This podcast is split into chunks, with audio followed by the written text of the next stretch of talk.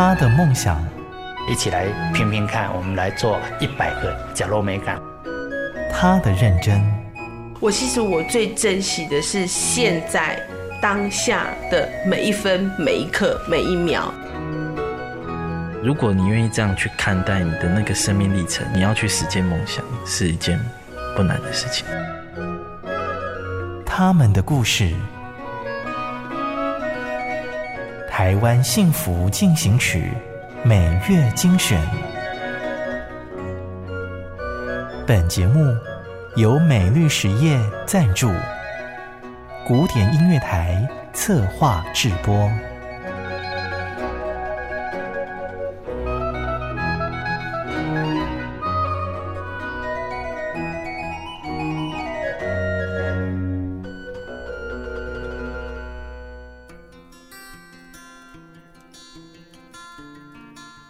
台湾幸福进行曲，海洋的老孩子苏达珍。本列车的终点花莲站快到了，请您收拾好随身携带的行李，准备下车。一到花莲，太平洋的风抢先一步跟台中来的我们打招呼。这里不是民宿，而是苏达珍创立的苏凡海洋文化艺术基金会。这这个上面就是我们的葡萄藤、葡萄架，两边都是我们种的葡萄。很多人都笑我说：“这不可能了，不可能种的哇了。”这海边哈盐很高哈，啊，东北季风少了哈，都打了了。所以事实上，我的葡萄的种活的过程是，我还蛮用心的啊。所以我是拿那个。冰箱里面的冷水，然后搅拌一点点海水，让它有一点点咸分，然后让它适应这个土地，适应这个环境。比如说我种了五十棵、六十棵，然后有一棵活下来，然后那一棵再慢慢把它分出、分出去，就是今天这个过程。所以它就是适应这块土地，然后它就很强壮这样。然后 我葡萄从来也不蔬果，也不套袋，啊，小鸟吃剩下的就是我的。光着脚一派随性的苏达珍，葡萄藤下受访，放眼望去，有长在房子里的大树，尚未开花的荷花池，以及他的邻居太平洋。我觉得我会喜欢海，那还要是从夏威夷开始说起。那主要是因缘际会，那读大学的时候读的是海洋大学，因为后来去夏威夷读书。在夏威夷呢，你可以发觉到说，几乎所有的人都跟海很亲近。那可以注意到的，就是海里面的人永远都是比陆地上的人还多。那个两三岁的小孩子，就是在海里面被浪打来打去、滚来滚去，好像他们就自然而然跟海就是融在一起。我夏威夷读书回到台湾以后，我一直认为。啊，我的人生会再回到夏威夷，我一直很怀念那个地方，所以我后来就跟自己讲说，我不能去，我把它搬过来。在海洋大学担任教授的苏达珍，退休前夕就在花莲海岸线上成立了基金会。太平洋的海风带着溅起的浪花洒在门墙上，苏达珍仿佛又听见了那熟悉的夏威夷拍浪声。在两千零九年，我要从人生的工作职场上面退休，上课的学员又刚好是大四要毕业啊，所以我们就 我们就大家想说，青春不留白，我们一定要做一件事情。这个大学生最夯的就是脚踏车环岛啊，那脚踏车环岛对我们海洋大学来讲说，就一点都不稀奇了。所以我们就是，那我们要独木舟环岛 啊，就是这样就开始。那我们就真的就啊，在我人生的最后一堂课，我们就做了独木舟环岛。全班啊，全班就我们这样就是绕台湾一圈。苏达珍带着学生一起做梦。当学生回家跟爸妈说，老师要带我们独木舟环岛，父母的反应可想而知。其其实我们最大的困扰还不是海上的这些。啊，大家认为说海上会很困难、很危险哈。家长是我们最大的一个阻力哈，就是刚才讲的，哦，你本来囡仔死不了，你带我 我的囡仔出去，啊，你唔惊外口出代志，这样。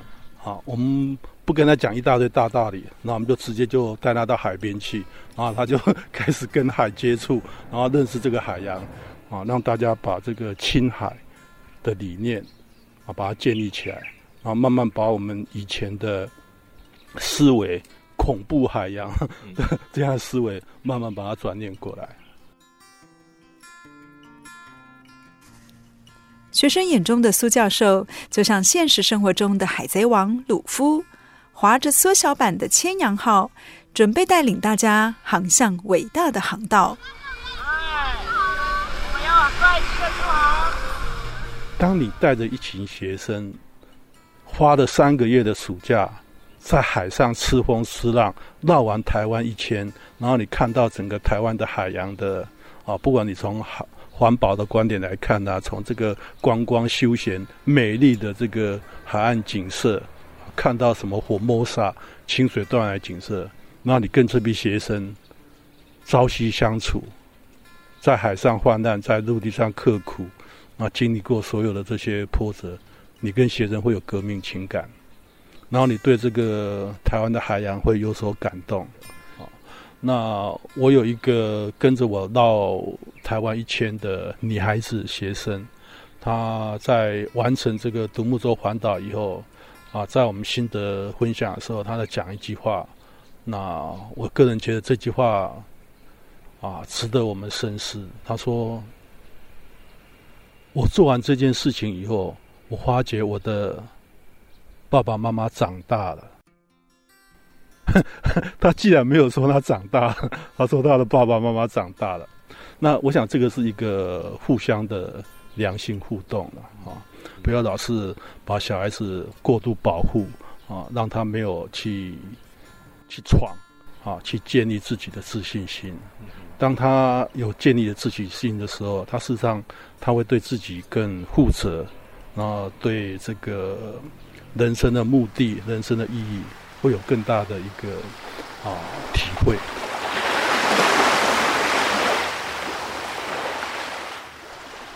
这场海上的毕业典礼，苏教授仿佛像是在致辞般的告诉大家：大海教会我们的，不是如何征服海浪，而是让我们的心也跟着海一样的宽广。所以这个事情完了以后，我就跟我的学生讲说。我们这个革命情感不要因为独木舟环岛就结束了，所以我们就慢慢就想说，那要成立一个继续推动这个独木舟环岛这样理念的这样的一个基地。那这个大概就是舒缓海洋基金会的花想的开始。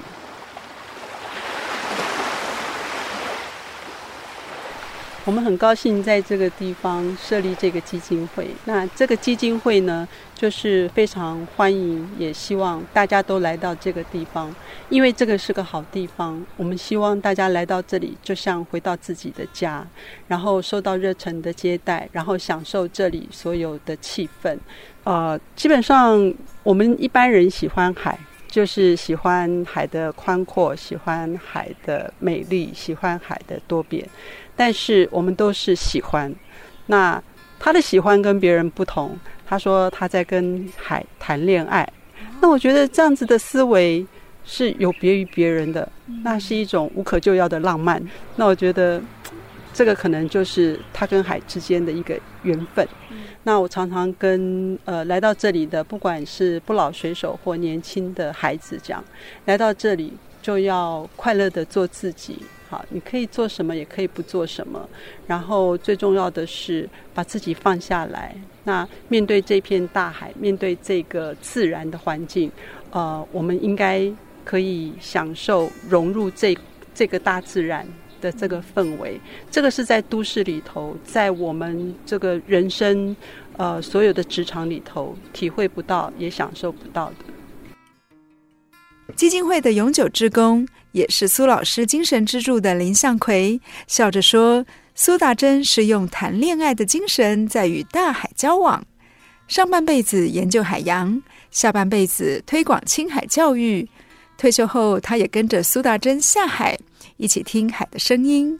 而我们也入境随俗，脱去鞋子，跟苏大珍的故事一起下海，赤脚感受太平洋的气息。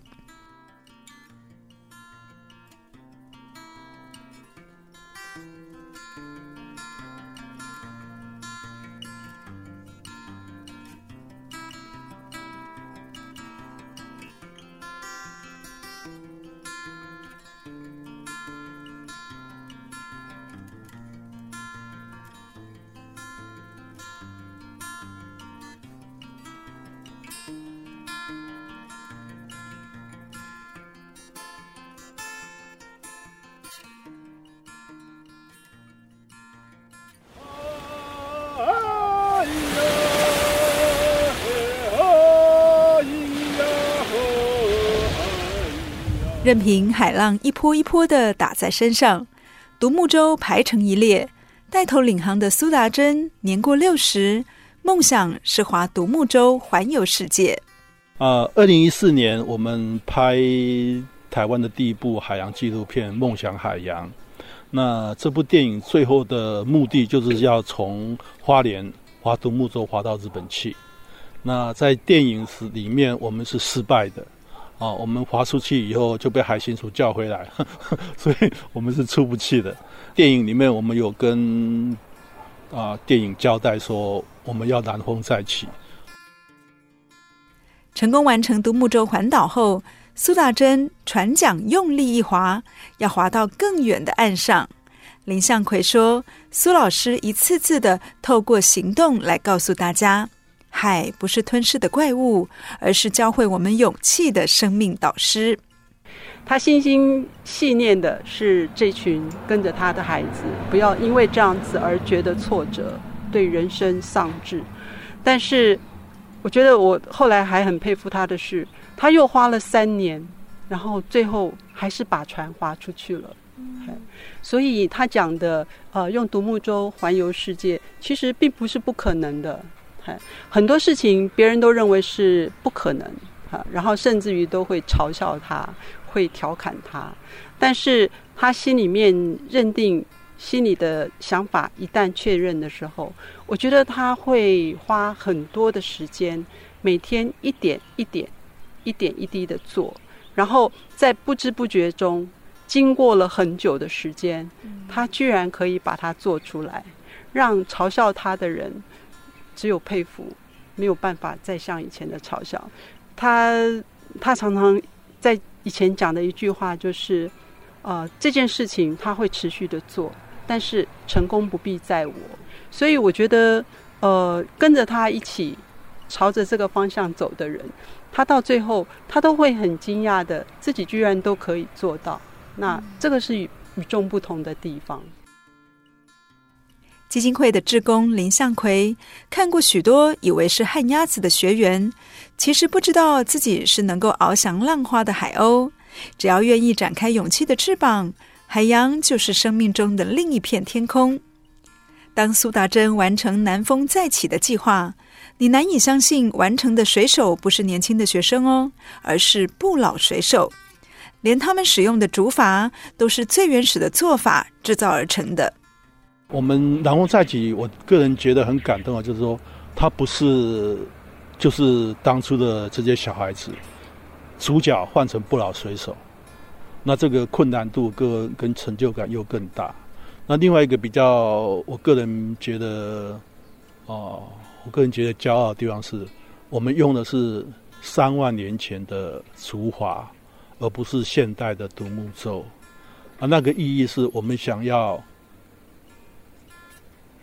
唤起或者找回我们当初上万年前的祖先的一些海洋智慧，然后证明说这件事情的确是人类最早的航海历史，是我们花莲的原住民的祖先，他创造了一个三万年前的海洋文明。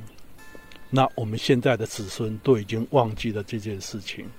那我们不老水手把这件事情再把它提起来，然后再把它成功的演练一次给大家看，这是我个人觉得南风再起最重要的一个意义。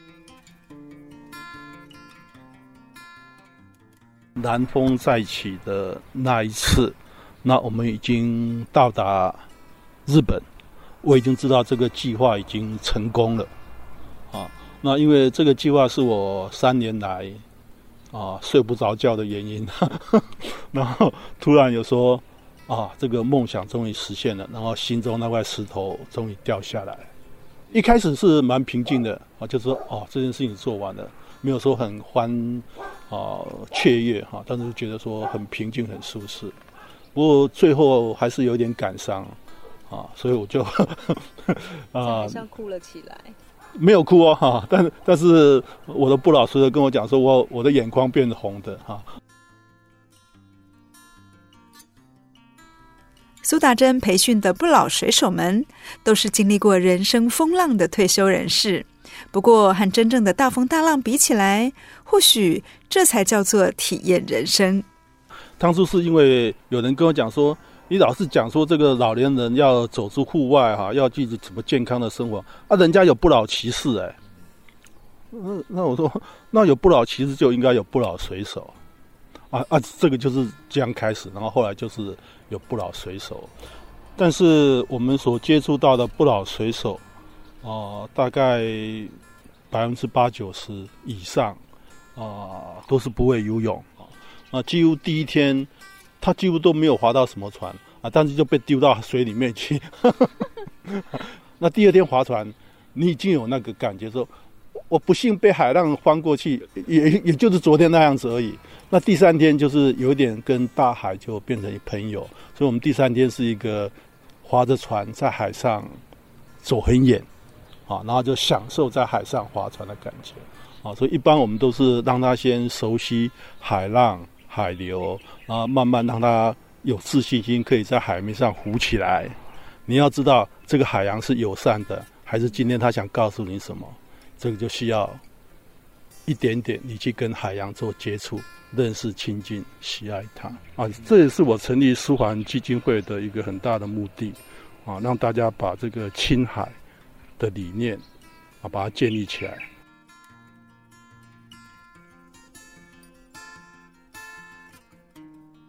嗯，呃，我叫吴淑珍，我是不老水手。嗯、我今年六十七岁。呃，以前我们大概就是很多的恐惧，其实是在于无知嘛。可是你除了了解，你还又去亲自参与以后，你就知道说，其实那都是不用害怕，哪怕你掉到水里，你都不用害怕。出去的人，大家都手拉着手，然后就这样漂浮在那边。在海上的。对对对，你很想，你就很想唱歌，就对了，就很开心呐、啊，就是这样。那我觉得，呃，这种呃在海洋里面的活动呢，好像会比较激发你的那个你的那个生命力。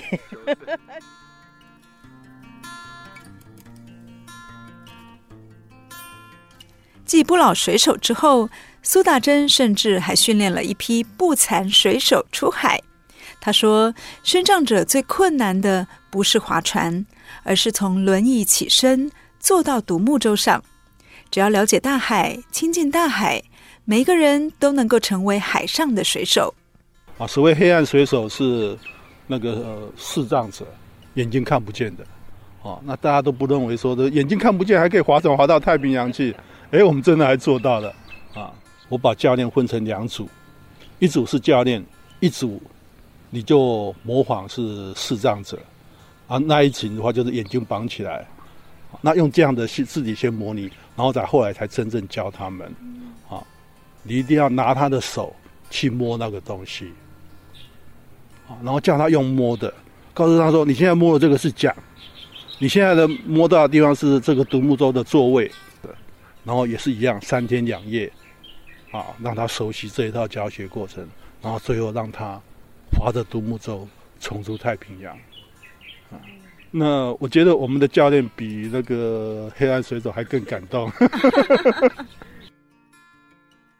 海浪不会停止拍岸，人也不会停止前进。海洋的老孩子苏达珍将持续的带领我们走进大海，让海洋流进每个人的心中。我我实际上很喜欢讲一句话了哈，呃，算是我人生的体悟座右铭。我说，生命是偶然的啦，但是你的成长是必然的。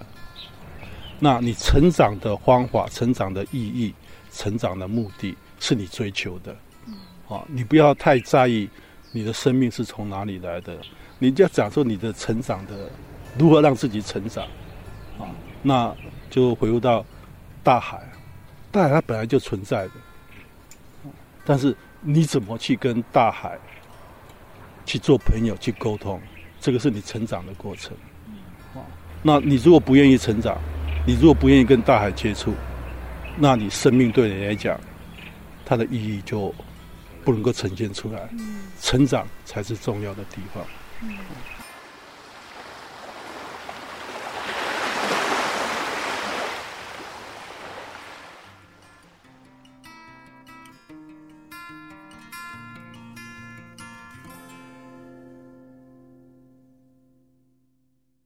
感谢你的收听。如果你喜欢我们的节目，欢迎在 Apple Podcast 评分五颗星，并且留言。如果你是用 Spotify 等其他 App 的平台来收听，也请帮我们分享给你的朋友。我们下期再见，拜拜。真的很感谢默默为这块土地付出的每一个人，让我觉得幸福就在身边。我是美绿实业廖陆立，甲你做伙创造温暖的社会。美绿实业与您共谱台湾幸福进行曲。